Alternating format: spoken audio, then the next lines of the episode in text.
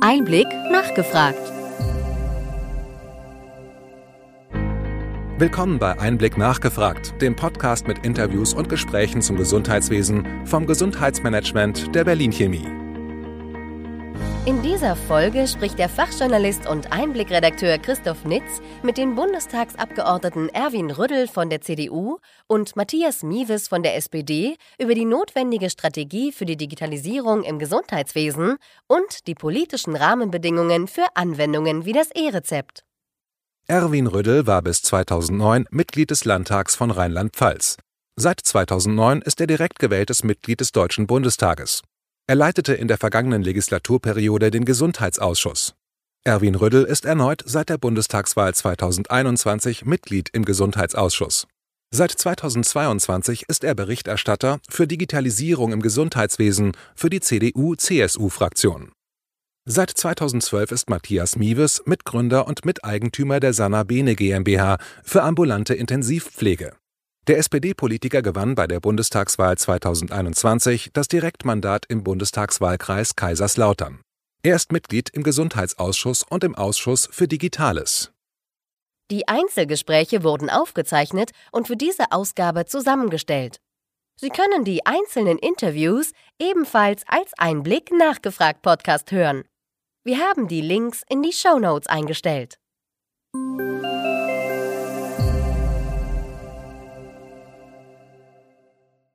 Ab Sommer soll eine Strategie für die weitere Digitalisierung im Gesundheitswesen erarbeitet werden. Was sollte Ihrer Ansicht nach Schwerpunkt der Digitalisierung in den kommenden Jahren sein, Herr Röderl?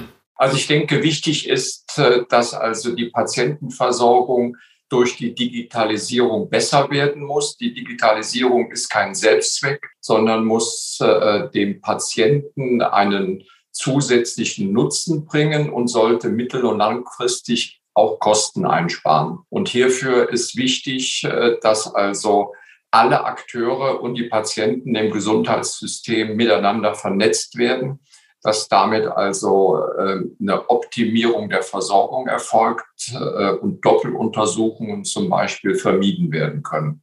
Ähm, absolut. Ab Sommer soll es losgehen und ich persönlich sehe drei große Schwerpunkte. Ähm, erstens die laufenden Großprojekte, auf einen guten Weg zu bringen. Zweitens, ähm, eine bessere Datennutzung voranzubringen. Und drittens, um Innovationen generell im Gesundheits- und Pflegewesen zu fördern. Zu den drei Punkten würde ich noch kurz was erläutern. Erstens die Großprojekte. Da geht es aus meiner Sicht darum, wie wir zum Beispiel die elektronische Patientenakte und alle Themen, die damit zusammenhängen, wie der elektronische Impfpass ähm, oder auch andere Themen, auf einen Weg bringen, dass sie einen Nutzen bringen. Und zwar für alle Menschen, die in, der, in Deutschland ähm, als äh, Patientin oder Patienten unterwegs sind, aber auch für die Menschen, die im Gesundheits- und Pflegewesen arbeiten. Und ähm, deshalb müssen wir uns darum kümmern, diese Projekte so aufzusetzen, dass sie tatsächlich einfach zu nutzen sind, ähm, dass sie ähm, Vorteile bringen äh, für die Menschen und nicht als Belastung wahrgenommen werden. Und deshalb müssen die Nutzenden bei der Weiterentwicklung in den Vordergrund gestellt werden, um da möglichst viel Mehrwert in der Breite zu generieren. Das ist Punkt eins. Punkt zwei habe ich genannt als ähm, die Datennutzung äh, voranbringen in Deutschland. Wir haben vor allem in der Pandemie gemerkt, aber auch an vielen anderen Stellen, dass wir äh, in Deutschland Daten nicht in einer umfassenden, strukturierten und digitalen Weise erheben und nutzen äh, können. Das hängt einfach damit zusammen, dass wir im Gesundheitssystem an vielen Stellen sehr fragmentiert sind. Allein wenn man sich ein einzelnes Krankenhaus anguckt, gibt es dort in verschiedenen Abteilungen unterschiedliche Systeme und Wege, wie Daten erfasst werden.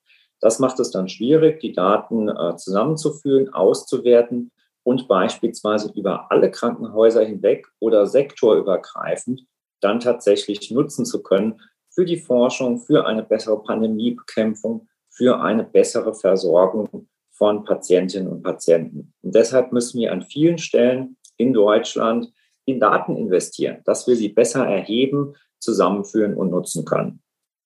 Und als dritten Schwerpunkt habe ich genannt, wie bringen wir Innovationen voran? Und da müssen wir an vielen Stellen ähm, ansetzen. Denn das Gesundheitssystem macht es im Moment nicht einfach, dass man mit neuen Lösungen, auch mit digitalen Lösungen, schnell zu den Patientinnen und Patienten und zu den ähm, Leistungserbringenden kommt. Da sind wir an vielen Stellen noch sehr bü bürokratisch aufgestellt. Ähm, wir müssen uns daran orientieren oder an der Frage, wie schaffen wir es auch hier mit neuen Dienstleistungen, neuen Angeboten, neuen Produkten schneller Mehrwerte zu generieren. Und einzelne Dinge, die wir uns dabei angucken, sind zum Beispiel, wie bringen wir Telemedizin auch noch stärker in die ländlichen Räume? Wie schaffen wir es, dass digitale Gesundheitsanwendungen auch wirklich einen breiten Nutzerkreis äh, bekommen können und da auch Nutzen schaffen können? Und wie kriegen wir es hin, dass beispielsweise in der Pflege digitale Möglichkeiten helfen, dass wir Bürokratie und Dokumentationsaufwand ähm, senken und damit mehr Zeit für die Pflegenden, für die wirkliche Pflege zu schaffen. Und deshalb die drei Schwerpunkte Großprojekte, Datennutzung und Innovationsförderung. Was ist gelungen in den vergangenen Jahren und wo sollte der Kurs nachjustiert werden, Herr Miewes? Ähm, da würde ich gern zwei Dinge nennen. Erstens finde ich es ähm, sehr gut, dass Jens Spahn Druck gemacht hat bei der Digitalisierung. Denn man konnte über die letzten Jahre und Jahrzehnte den Eindruck ge äh, gewinnen, äh, dass sich die Verbände, die Akteure in der Selbstverwaltung ähm, da über lange Jahre gegenseitig selbst blockiert haben. Es ist wenig vorangekommen. Ähm, man hat äh, wenig Tempo ähm, gehabt bei allen Digitalisierungs- und Datenprojekten. Und Jens Spahn hat gesagt, so kann es nicht weitergehen. Jetzt nehme ich das Heft in die Hand zum Beispiel indem er durch das Gesundheitsministerium die Mehrheit an der Gematik übernommen hat und gesagt, die Dinge müssen jetzt vorangehen. Ähm, daran führt äh, kein Weg vorbei. Das war grundsätzlich richtig aus meiner Sicht, denn es musste das Signal gesendet werden, an Digitalisierung ähm, kommt äh, keiner vorbei und wir gehen da jetzt mit Hochdruck dran. Deshalb war das richtig. Auf der anderen Seite ähm, war es vielleicht ähm, an der einen oder anderen Stelle, anderen Stelle ein bisschen zu radikal. Denn meine Erfahrung ähm, aus Digitalisierungsprojekten ist, dass diese nur funktionieren, wenn man gemeinsam Lösungen entwickelt und sie gemeinsam vorantreibt. Und deshalb glaube ich, ist ein entscheidender Erfolgsfaktor, dass wir in den nächsten Schritten die Menschen, die mit digitalisierten Lösungen arbeiten, stärker mit ins Boot holen dass wir mit den Leistungserbringenden in den Praxen, in den Krankenhäusern, in den Pflegebetrieben äh, sprechen und genau schauen, wie kriegen wir es hin, dass die Dinge vor Ort funktionieren, dass sie ähm, keine Fehler produzieren, dass sie den Arbeitsalltag erleichtern und damit am Ende Vorteile bringen für die Menschen, die im äh, System arbeiten und für die Menschen, die davon profitieren wollen. Deshalb sage ich, ja, es ist richtig klar zu machen, Digitalisierung muss sein. Wir geben da nicht nach und auf der anderen Seite die Menschen mit ins Boot zu holen, um gemeinsam zu arbeiten. In diesen Modus müssen wir kommen. Also wir haben viele Insellösungen, äh, die sehr gut funktionieren. Wir haben auch grundsätzlich in der Politik, glaube auch über die Fraktionsgrenzen hinweg, äh, gute zielführende Entscheidungen getroffen, die oft in der Selbstverwaltung nicht auf den Widerhall getroffen sind, wie wir uns das gewünscht haben. Deshalb denke ich, äh, wir müssen äh, hier äh, klarere Vorgaben machen. In der Vergangenheit haben wir uns da vielleicht etwas zu sehr zurückgehalten. Und ich bin persönlich der Meinung, wir haben sehr viele sinnvolle Lösungen. Äh, zum Beispiel, was wir in der Vergangenheit gemacht haben, die Digas-Apps, äh, die also sozusagen zu einer besseren Versorgung von Patienten beitragen. Also wie gesagt, wir haben viele Insellösungen, aber wir brauchen eine grundsätzliche Vernetzung äh, aller Akteure. Und hier wünsche ich mir von der Regierung klare Vorgaben, bis wann welche Lösungen umgesetzt werden müssen. Das E-Rezept befindet sich in der Pilotphase. Ende Mai sollen die Gesellschafter der Gematik einen Plan für einen stufenweisen Rollout beschließen. Wird das E-Rezept Ihrer Ansicht nach so fliegen? Also es könnte fliegen, äh, wenn äh, man hier verpflichtende Vorgaben macht. Äh, Im Moment kommen ja sehr viele Vorbehalte noch aus den Reihen der Ärzteschaft vielmehr aus den Verbänden der Ärzteschaft. Und hier stelle ich mir vor, dass die Regierung hart bleibt und konsequent alle Wege nutzt, um das E-Rezept einzuführen. Wir haben grundsätzlich in den letzten Jahren schon Wege bereitet. Zum Beispiel wäre es eine große Erleichterung, äh, gerade für äh, nicht in, dem Moment der Erkrankung äh, mobile Patienten, wenn sie zum Beispiel über ihren äh, Arzt, über Telemedizin, äh, Gemeindeschwestern äh, zugehend behandelt und beraten werden könnten und könnten praktisch dann ähm, nach einer telemedizinischen Konsultation vom Arzt nach Hause ein E-Rezept gesendet bekommen, ein E-Rezept, das dann der Patient selber zur Apotheke senden kann. Und wir haben auch schon Maßnahmen äh, entschieden vor einigen Jahren, dass also Apotheken für die Auslieferung äh, solch bestellter Medikamente dann eine besondere Vergütung bekommt. Also es wäre eine absolute Verbesserung äh, der Situation für Patienten. Gleichzeitig äh, wäre es möglich, dass also automatisch abgeglichen wird, ob es Wechselwirkungen zwischen Medikamenten gibt, so dass also auch eine Versorgungssicherheit gegeben ist. Also ich bin ein absoluter Fan von einem E-Rezept. Das hätte es schon länger geben müssen. Und ich denke, wir dürfen jetzt keine Zeit verlieren, um also flächendeckend äh, das E-Rezept einzuführen. Und äh, man könnte dann aufbauend auf diese Vernetzungen äh, und die Technik, die dann ausgerollt wird, dann auch die elektronische Patientenakte entsprechend aktiv äh, oder schneller äh, ins System bringen. Also wir müssen einfach sehen, auch bei den äh, Versorgungsfragen, die uns äh, ins Haus stehen, aber auch bei den massiven Kostensteigerungen, die auf uns zukommen, dass wir die Chancen nutzen, äh, bessere Patientenversorgung und Kostenstabilität äh, auf den Weg zu bringen, dass das intensiv genutzt wird ja, das E-Rezept wird fliegen. Ähm, es gab, hat ein bisschen gerumpelt in der Pilotphase, das ist absolut richtig.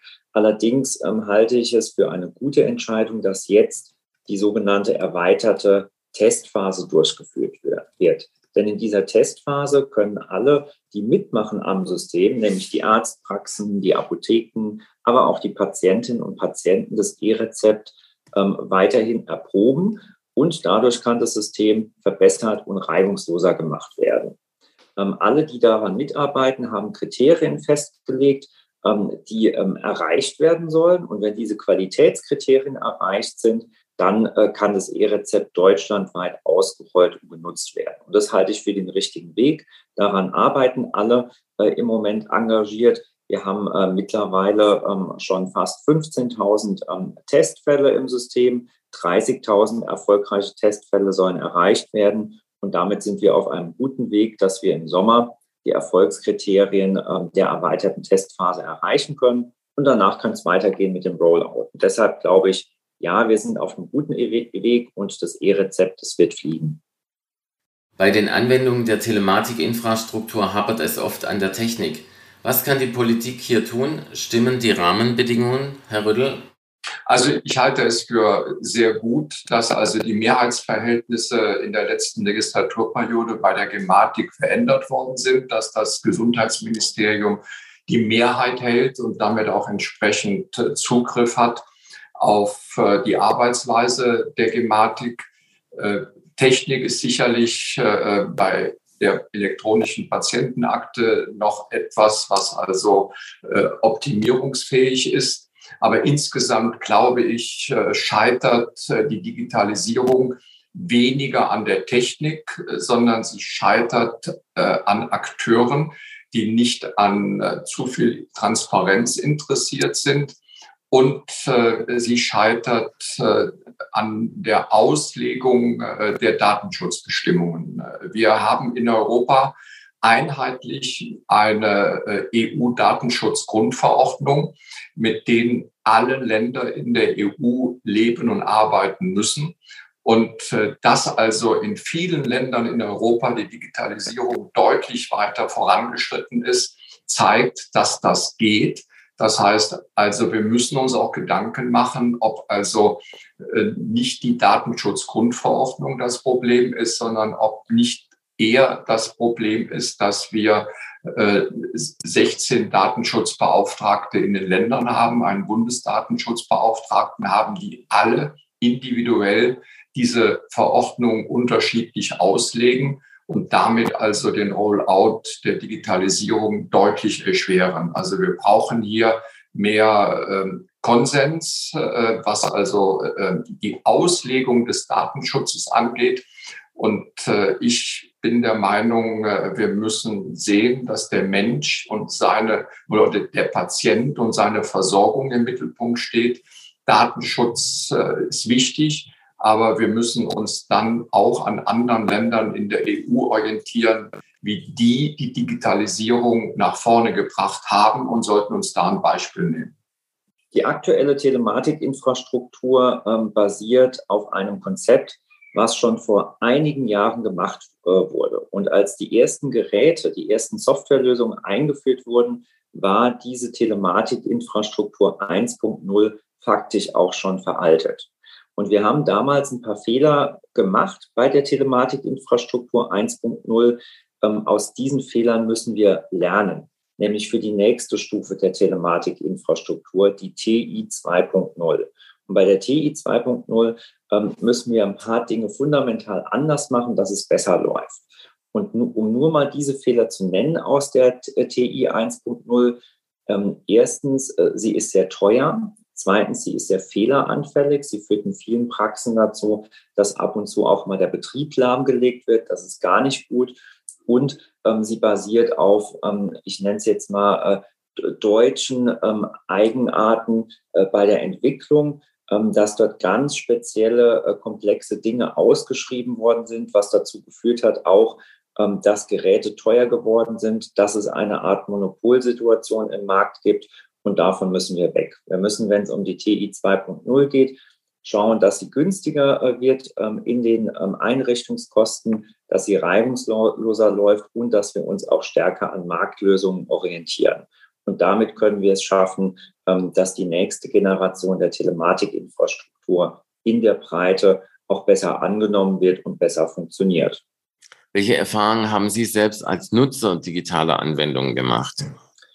Ja, also die erstaunlichste Erfahrung für mich ist, dass ich bisher noch nie in einer Praxis oder von, von Menschen direkt auf ähm, die digitalen Anwendungen angesprochen worden bin. Das heißt, in keiner Arztpraxis, in der ich bisher war, wurde ich proaktiv informiert, hey, welche Möglichkeiten gibt es denn beispielsweise mit der elektronischen Patientenakte?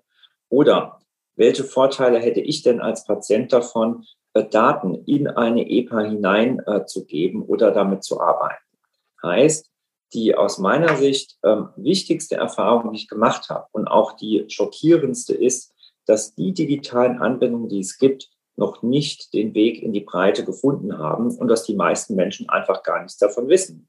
Und auch daran müssen wir arbeiten, denn äh, Angebote können nur einen Nutzen bringen, wenn sie auch genutzt werden. wenn sie von den Leistungserbringenden im Gesundheitssystem nach vorne gebracht werden, wenn sie erklärt werden, wenn darüber informiert wird. Und auch das ist noch eine größere Baustelle, die wir haben. Also ich äh, habe mir äh, eine elektronische Patientenakte äh, runtergeladen und äh, habe hier, ich sage es mal, anfängliche Schwierigkeiten.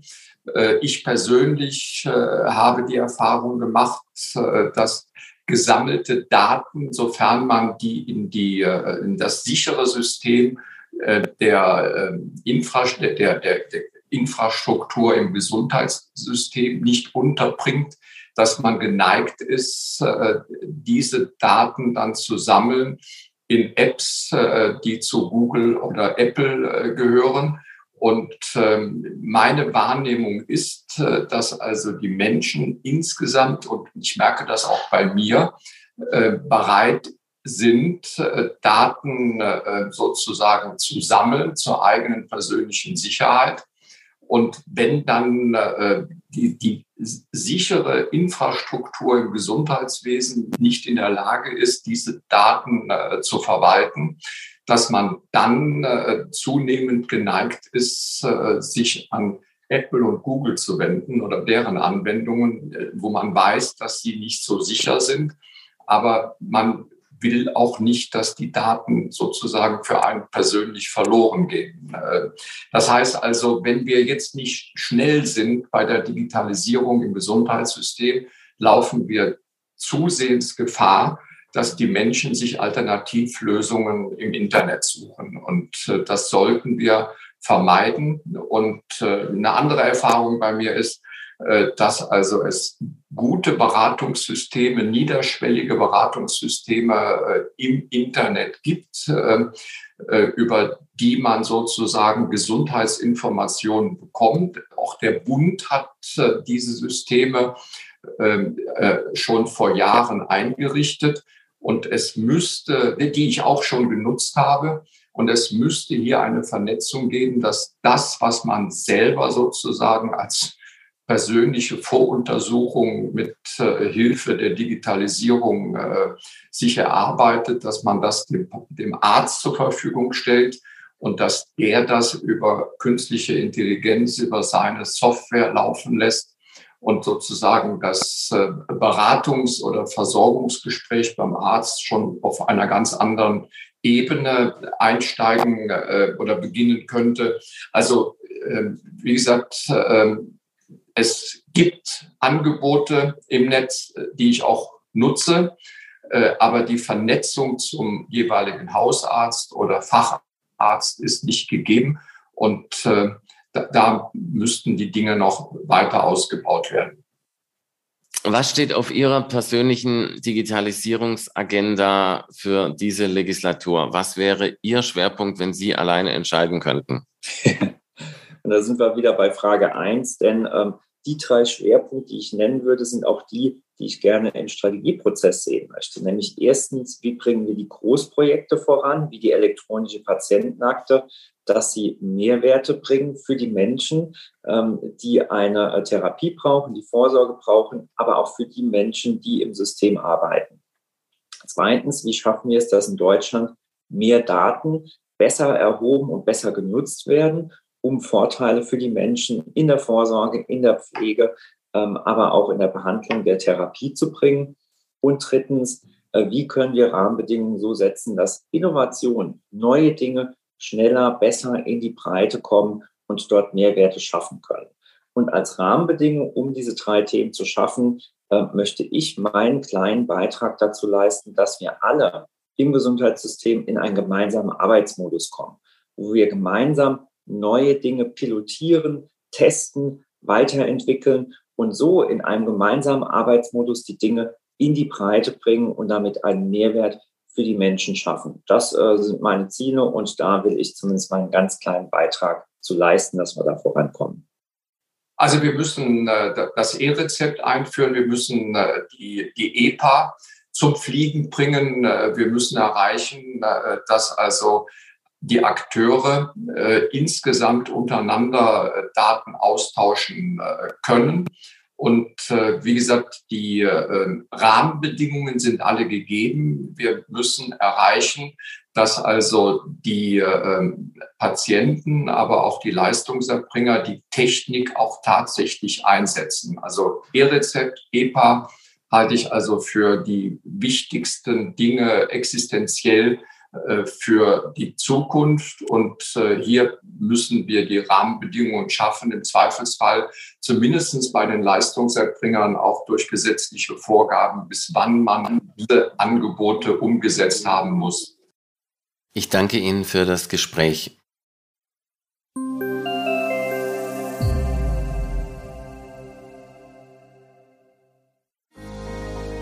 Wir hoffen, dass Ihnen diese Ausgabe von Einblick nachgefragt gefallen hat. Bitte schicken Sie uns gerne Anregungen und Fragen an gesundheitsmanagement at berlin-chemie.de. Sie finden unsere Kontaktdaten auch in den Show Notes. Wir empfehlen Ihnen für den schnellen Überblick der Trends im Gesundheitswesen unseren wöchentlichen Einblick-Podcast sowie unseren Einblick-Newsletter. Alles im Netz unter einblick-newsletter.de.